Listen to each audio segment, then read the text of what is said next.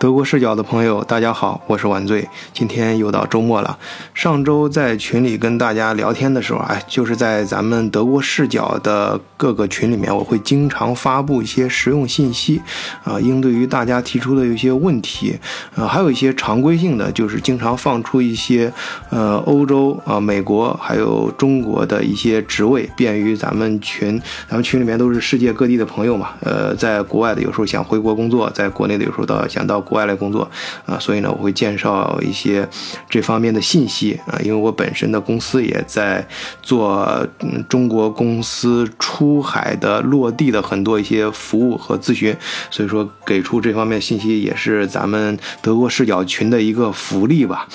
啊，就是在有一个解释有一个职位的时候啊，我在群里面直接语音给大家，有些语音说比较呃把事儿容易说清楚嘛，啊，结果嗯咱们群友啊，呃就是菠菜妹妹很细心啊，发现哎那个呃晚醉大哥你这个呃声音怎么不对劲儿啊？是不是感冒了？我说不是不是，是这个牙刚拔了两颗牙，哎呀这个。本来我觉得这也没什么事儿啊，就是很很拔两颗智齿嘛，很多人都经历过，随口说了这么句，哎，谁知道这么一说呀，在群里面反倒引起了热烈的议论啊，关于在呃德国拔牙的事儿，这个是我完全没想到的。首先我自己在德国拔牙是这样，我其实这也是我给咱们群友啊，咱们听友，呃，说一个个人的经验啊，就是以前我好像我印象中，呃。就是呃，以前听说过智齿这一回事儿，好像还找人看过，没有太当回事儿。呃，这次拔智齿呢，是我第一次去看牙医。就是以前呢，因为以以呃上就是上上周，咱们群友知道啊，我上上周回国出差了。回国出差的时候是在出差之前，突然觉得牙有点疼，因为我觉得那段时间可能工作压力比较大嘛，呃上火什么的，牙龈疼，没太当回事儿。结果回来出差回来之后，赶快去看牙，看看牙医。德国这个呃人家说德国医生很厉害，就厉害在的设备很先进啊，确实，这个他就上去之后先给我照了一圈，哎，照圈一一照 X 光一一照。呃，发现了长了智齿，当然智齿很早就长了，发现有智齿出了问题。那智齿本身其实是啊还 OK 啊，你智齿如果是呃长好的话，就是拔不拔都无所谓。关键是这个智齿的好多，应该说是很多人大部分情况下智齿往往都会长歪，呃长长着它顶到后槽牙了，顶到后面那颗磨牙嘛，就是咱们俗称的后槽牙。这个后槽牙有一就一边有一个都顶到这个牙里面了啊，另外一个正在顶着，哎，最最疼的这那个顶到那个牙里面那个反而不疼，我疼的那边正好是刚刚顶上的这个，我估计以前的时候没注意，可能刚那边刚顶上的时候就那么就疼疼就忍过去了啊，现在医生发现这问题不行，说你这赶快得拔掉，要不然随着时间的推移啊，会把整个后面这个磨牙给顶歪，哎，我就。就赶快拔嘛，这也是，呃，我给那个咱们听友分享的一个经验啊。如果你要是，反正你就尽早去看一下你的智齿，呃，如果是长，但凡发现长得有这个长歪或者有任何不好的苗头，就尽早的拔，因为越往后面啊，呃，产生的问题越大。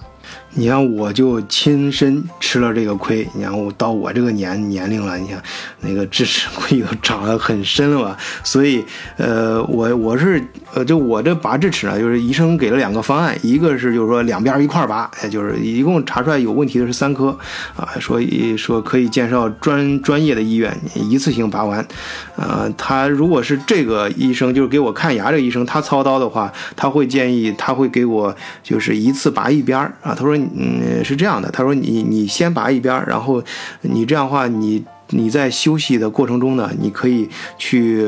呃用另外一边来吃饭。”他想的还挺周到，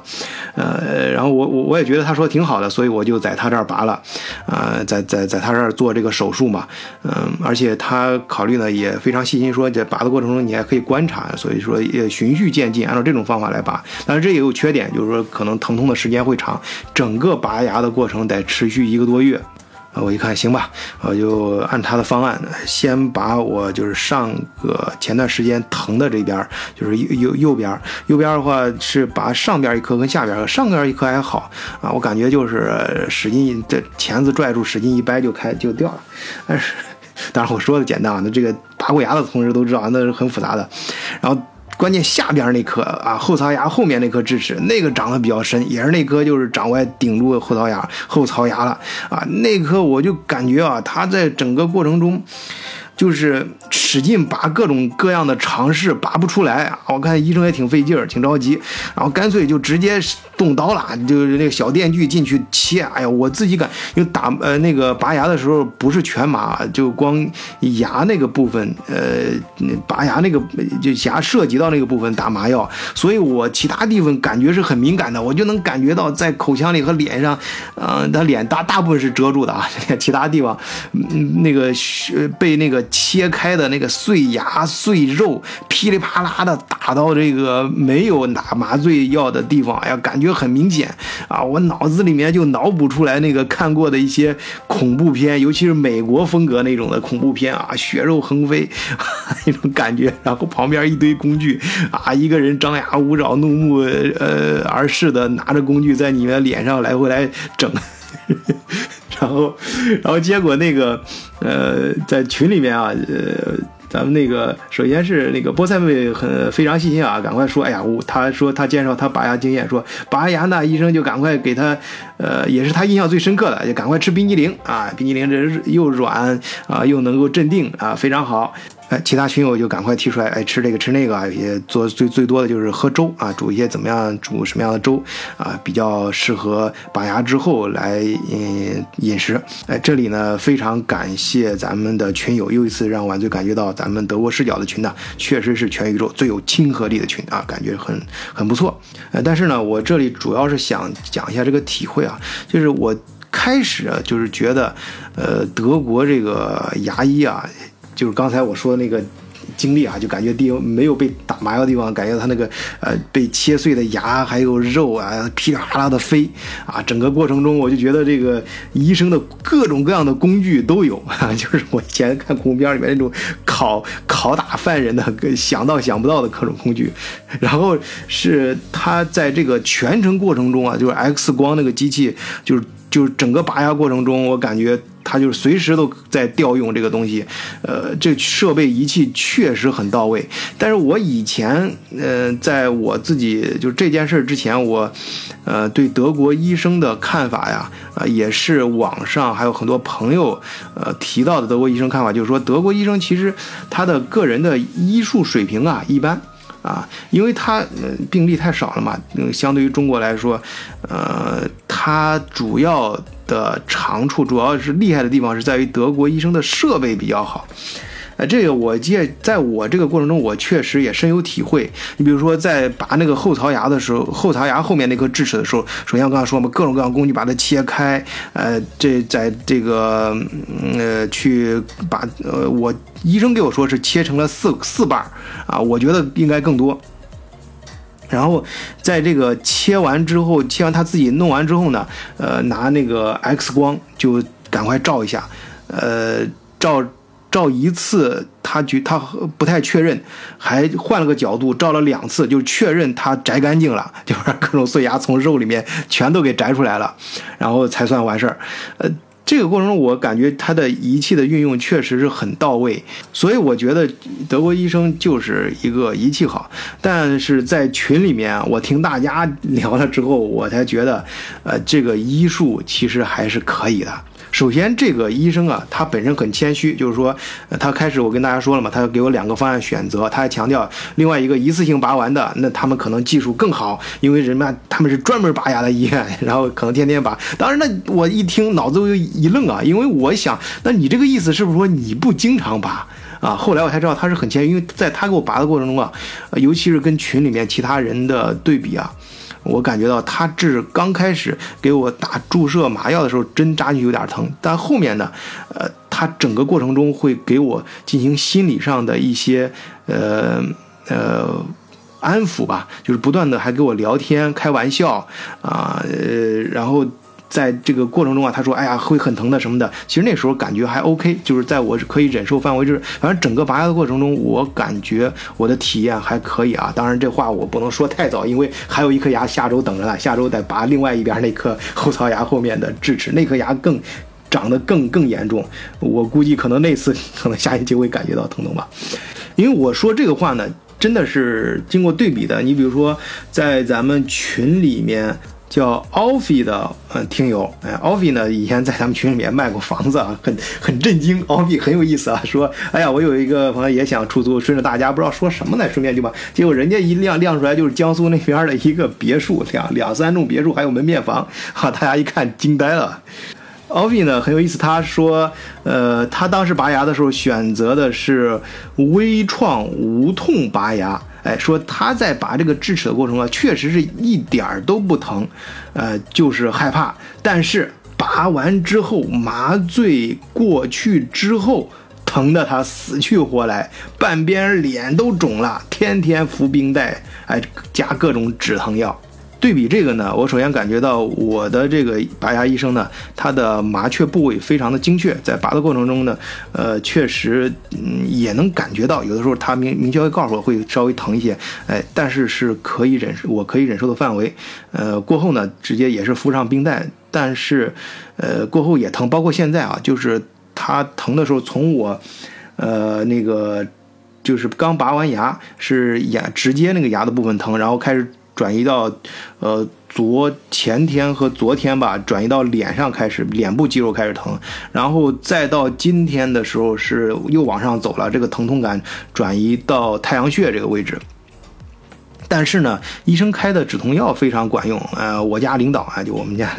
大领导，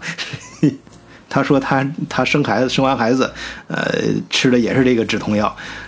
呃，我呢就是也吃吃这个止疼药，就是不吃的时候明显感觉到疼，但是不是那种像群里面，呃说的那个。只想捂着脸在地上打滚那种疼，呃呃可以忍受，但是会很不舒服。因为我这段时间工作项目也是非常忙，呃就是压力很大，呃所以就吃了一点止痛药把这个盖过去。呃因为如果是按照平时我的习惯啊，就是在德国，相信很多在德国的朋友也都有这种习惯，就是能不吃药就尽量不吃药。那种疼痛如果能忍受，比如出去散散步、听音乐、干点其他事就过去了，就。尽量不吃药，啊，在德国反正生活久的人都都有这习惯，但是这个呢，我确实是不想让这个疼痛干扰我的工作，确实手上几个案子都比较急。嗯，好，回到说说拔牙，其实，在德国也不是说，呃，呃，都拔牙，像我刚刚描述的这个过程啊，有些也是非常痛苦的，呃，也进行在咱们群里面进行了各种详细的描述，所以让群里面的老听友，呃，陈氏路人乙啊，就说到。凭良心说，你们说的这个拔牙经历啊，我都没认真看，因为啊，血淋淋的现场感太令我恐怖了。这路人乙是咱老听友啊，是个男的，他 他都觉得血淋淋的受不了。你想，这个在群里面，大家可以想象大家的七七言八你一嘴我一嘴的这个描述啊，呃，特别有那个叹号，就是有那个网名啊，就是这种网名符号，有时候找的时候，我还不知道这这。遇到这种网友的时候，有时候找这个人的时候怎么搜啊？他是一个这个波折号，这个我就叫他波折号吧。这个听友啊，他描述了一短短几个字，就很有画面感。他说以前人拔牙是用石头砸，用石头砸这这种画面感，大家可以想象啊。他说的是过去啊，是自己的想象，但是在群里面。这种画面感啊，我们的菠菜妹妹给出了非常具体的亲身经历的这个描述，就是说，她说，呃，我的医生啊，就是虽然不像过去那个探波折号说的那个用石头砸，但是他的医生啊是直接上锤子啊，而且还让他用手托住自己的腮帮子，就是下面再托住，然后上边用锤子这样子整。然后买力马上就跟着附和啊，我也是啊，我跟他说我疼，他说我是心理作用，然后给我一顿硬整，哎呀，简直疼死了。然后下面跟着，哎，这太血腥了，话题啊，越越这样说，有有有女生，啊，越这样说啊，下面群友就说的越来劲儿。然后是这个公张兄啊，就说这个钳子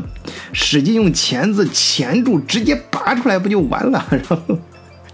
菠菜妹说：“哪有那么容易？哎，他说那是上排的牙，我说的是下排牙，这个我同意，就跟我刚刚描述一样。我上边那颗智齿的时候，好像基本原理啊是钳子钳住，使劲就各种方法往下拔，就差不多能拔出来。但是下边那后槽牙后面那颗还真是没那么简单。然后买力说，我媳妇在图大的牙科医院弄的。哎，他说图大就推宾根大学啊，这个大学很，咱们有一个国家领导人是在这个推宾根大学上的，以前啊。以前的很很早以前了，二二三十年前，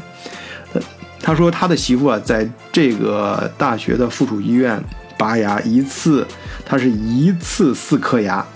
医生超好，有一颗牙埋在肉里，折腾了两个小时，哎，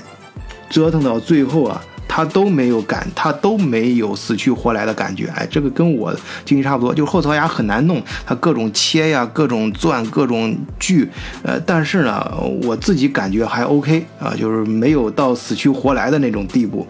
哎，公章跟着就说：“哎，你描述这个太温柔了，我见的拔牙都就是啊，起子一翘，钳子一拔，哎，我们拔牙都这样。” 然后买力说了，他老哎，这个买买丽是个很疼老婆的人啊，咱们在群里面大家都可以体会到啊。他给他老婆去最好的医院啊，自己拔牙的时候又对付了一下，想省钱了，然后图省事儿啊，就是到他们家旁边，他找了个小诊所，结果他就上当了。啊，最后买力还立刻扑出了当时他的那些照片，照的就是可以从照片看到用的工具非常简单，还有被拔掉的那个牙啊，他买力直接下了一个四个字的定语，这叫犯罪现场，就不是拔牙是犯罪。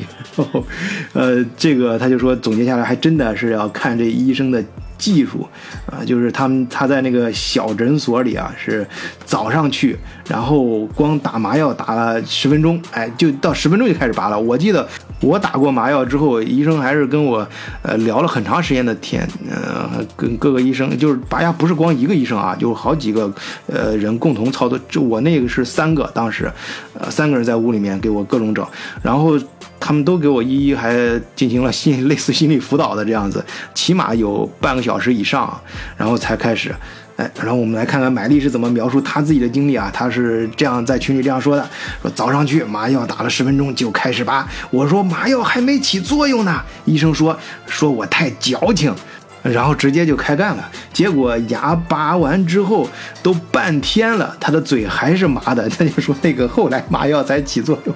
以至于啊使劲流哈喇子，就是嘴麻到不停的流哈喇子，血也到晚上才止住。啊，然后群里面各种议论，各种来回来，呃，调侃什么的，咱就不不不不不全念了啊。然后后面是咱们的听友 Stephen 说，我在德国治疗牙周炎，节奏极慢，虽然护士很认真，疗程也特别长。回想十年前在上海第一次拔智齿时没有经验，发炎的时候去的，给打回去了。忘记验血了，第二次去验了血才拔，锤子也用上了。上上周去拔了另外一侧的智齿，怕耽误时间，直接去私立医院拔的。当天两颗牙一起弄掉，各种工具一起上，痛痛的汗流浃背。但私立医院的医生毕竟服务态度好，等候时间短，还是值得的。还有最后一颗，准备过两周去搞定，好吧？我也祝愿我过两周搞定另外一颗牙的时候，能够顺利一些啊，少遭受一些疼痛。另外呢，再次感谢啊，咱们有不少听友还私信我，我就不一一念了啊，给我了一个很多鼓励和一些美好的建议和祝福。呃，晚醉呢也希望更多的听友加入咱们德国视角的群，这样的话可以更直接啊，更有现场感的跟咱们世界各地的小伙伴儿啊分享这种真实生活里面的这种点点滴滴，像什么拔牙呀，啊，还有一些什么找房子呀，还有一些遇到的一些磕磕碰碰的小问题啊，特别是不在世界各地跟不同的种族啊相互融合的时候，一些很有意思的事情。嗯，好，那么入群方法呢？我会一如既往的写在节目的简介里面啊，就是加微信联络员木二零零幺四十二，moon 就是月亮的英文拼写 m o o n 二零零幺四十二。好，今天就聊到这里，晚醉祝大家周末愉快，再见。